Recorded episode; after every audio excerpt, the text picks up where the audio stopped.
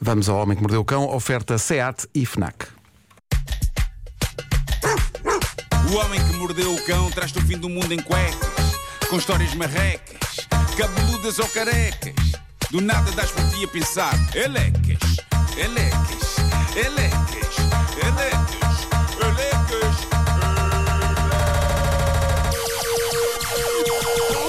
O homem que mordeu o cão traz-te o fim do mundo em cuecas. Título deste episódio: Quem dera ter um gênio da lâmpada para fazer desaparecer aquele vizinho. Malta, estou fascinado com esta história. Eh, É uma notícia que já não é de hoje, mas que me escapou na altura em que aconteceu. Só que nunca é tarde para abraçar um dos mais sublimes e descarados atos de vigarice de sempre da história da humanidade. E o mais incrível é que quem caiu neste caso foi um médico, é um homem com conhecimento, um homem da ciência. Só que, a dada altura, toda a ciência foi pelo cano e este médico acabou por pagar cerca de 42 mil euros por uma lâmpada mágica. Estão, Ui. estão a ver a Ui. lâmpada um gênio lá Aladino? dentro. Sim. Teoricamente, não é? Esfrega-se, sai um gênio lá de dentro. Pois bem, houve um médico, um doutor, que pagou 42 mil euros por uma. A e quem? depois A queixou-se. quem? A quem? "Hum, Fui aldrabado. Ah, isto aconteceu, vou, vou contar a história. É É Temos que ouvir, sim, sim. Isto aconteceu na Índia, em Meerut. Eh, isto começa porque o dito médico tratou uma mulher que seria a mãe dos tipos que mais tarde o iriam aldrabar. E essa parte correu bem, ele tratou da senhora e agora se lhe está na altura de lermos as próprias palavras do médico na queixa que apresentou. Diz ele: aos poucos eles começam a falar-me de um homem-deus, um baba, que, diziam eles, visitava frequentemente a casa deles. Bem, para eles terem chamado um médico para tratar a mãe, é porque à partida este homem-deus não era grande coisa, não é? Ele se calhar devia ter logo desconfiado. Porque é que ele não, não tratou da vossa mãe porquê? Eh, foi, foi aí, diz ele, que começaram a fazer uma lavagem cerebral, diz o médico, e pediram-me para me encontrar com o Baba. Assim fiz. E ele levou a cabo alguns rituais. Num deles, o próprio Aladino Oi? e o médico, atenção, o médico no relatório dele põe Aladino entre aspas, como se tivesse, apesar de tudo, a plena noção de que era impossível uma personagem das mil e uma noites aparecer assim. Sim. Num dos rituais, o próprio abrir aspas, Aladino, fechar aspas, fez uma aparição. Mais tarde, o doutor perceberia que o Aladino era, na verdade, um deles disfarçado. Não, Como é possível? Como assim? não era o verdadeiro Aladino. Não, Calma. parece que eram deles vestidos Olha, com mas não- roupas, não lhe com deram roupas um chá? da Disney. Deve ter sido na mascarilha de lá. Não lhe deram um chá qualquer assim. Não, estranho. não, acho que não, acho que não. Bom, Ó, Marco, eh, trata-se lembra-se de, um, tudo. trata-se de um médico. É um médico, é um médico. Uma pessoa sim, sim, sim. ligada à ciência. À ciência, claro. claro. Ah, a coisa foi crescendo até que, diz o relatório, os suspeitos começaram efetivamente a massacrar o bom doutor no sentido de o convencer a comprar aquilo que eles diziam ser uma lâmpada mágica. E aqui, atenção, antes que se diga que o médico caiu nisto nem um patinho. Justiça seja feita ao doutor porque ele sabe negociar. Porque o primeiro preço que os tipos lhe propuseram que ele pagasse pela lâmpada mágica era na casa dos 200 e tal mil euros. Ah! O médico andou ali a regatear, epá, eu isso não pago, eu isso não pago. apesar, apesar deles terem encenado a aparição de um gênio de lâmpada e tudo, Ei, Ok. fizeram isso. Fecharam o negócio nos 42 mil? 42 mil. Isso é um homem que Mas sabe regatear. É, Sim. sem dúvida. Um bom sem dúvida. Bom, bom negócio. Eu gosto de pensar que era, o gênio era o mesmo que fez de Aladino com outra máscara, com outro bigode. Bom, ahm, mas lá está. Eh, De 200 mil para 42 mil euros é um esplêndido desconto, mas ainda assim eu diria que é 42 mil euros a mais do que a lâmpada valia, que seria vá a zero. Ah, os tipos prometeram então ao médico que, agora na posse da lâmpada, ah, ela traria ao doutor fortuna, saúde e boa sorte em todas as áreas. E depois foram à vida deles, deixando o médico com uma porcaria de uma lamparina de latão nas mãos e menos 42 mil euros na conta bancária. Outra coisa que eu gosto de imaginar é o médico sozinho em estado de choque depois de eles saírem, ainda a usar a mãozinha para ficcionar a lâmpada. E nada a acontecer e ele a exclamar: Bem, parecia que eram aldrabões.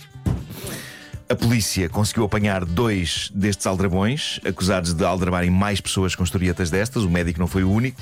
O gangue era composto por três pessoas. A terceira era uma mulher que eles nunca conseguiram apanhar. Provavelmente fugiu num tapete voador. Ou numa vassoura. Era lindo que no meio destas aldrabices todas, a única coisa que eles tinham real era um tapete que de facto voava. Ia dizer aos 100 em, em segundos. Ah, mas, mas pronto, acho que foi, foi restituído o dinheiro que ele pagou pela, pela lâmpada. Vá lá. E tudo foi perdido. Mas essa mas, o- lavagem cerebral. mas o médico ainda hoje deve estar a questionar-se: o Mas que foi que isto? estranho. O que foi isto?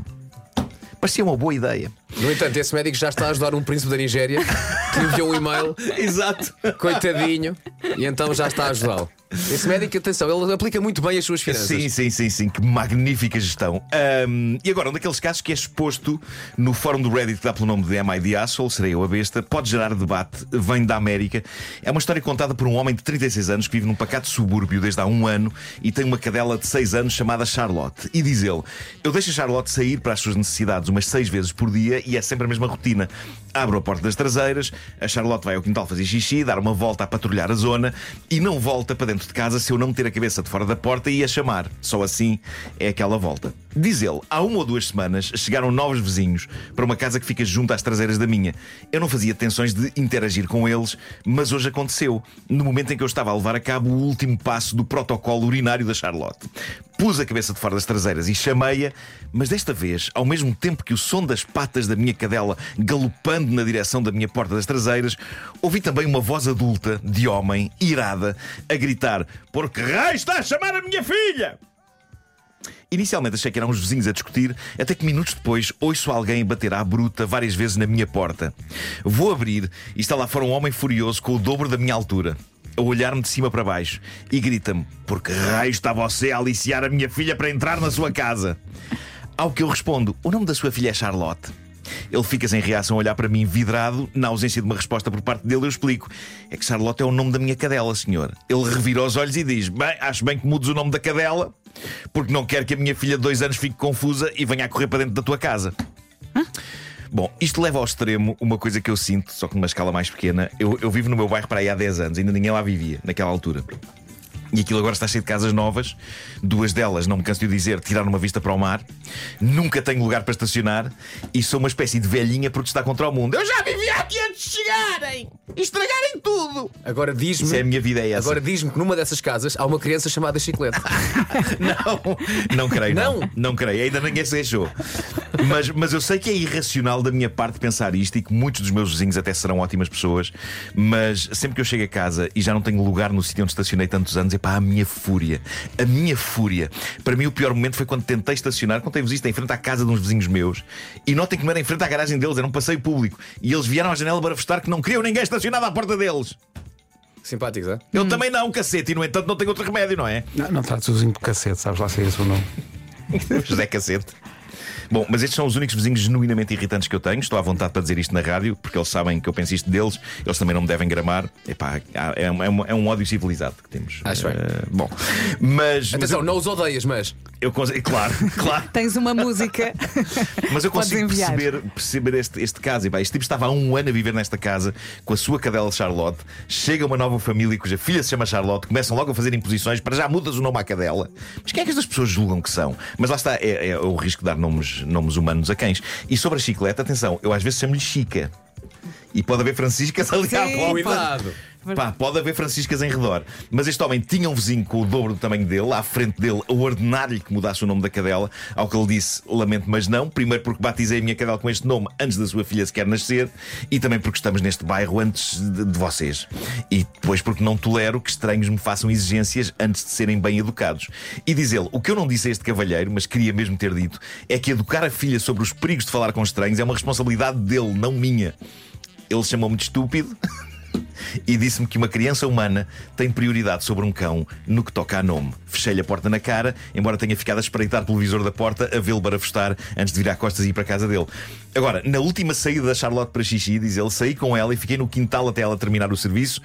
O vizinho ficou de olhos postos em mim, no quintal dele, de braços cruzados. Ah, ele levava um megafone. Ficou a olhar para ele com um ar de desafio, não é? Parecia um duelo de cowboys. E ele então submeteu esta questão à comunidade do Reddit. A maioria das pessoas está do lado dele. Há uma pessoa que diz: Então, e se tivesses uma filha chamada Charlotte, ele também ia insistir para mudares o nome dela? Ou se Charlotte fosse o nome da tua mulher, era igualmente arriscado chamares a tua mulher ou a tua filha para virem para dentro lanchar, como chamares a tua cadela. O teu vizinho tem de aceitar o facto de que outras criaturas, cães, gatos, crianças, podem ter o mesmo nome que a filha dele e tem de ensinar isso à filha dele.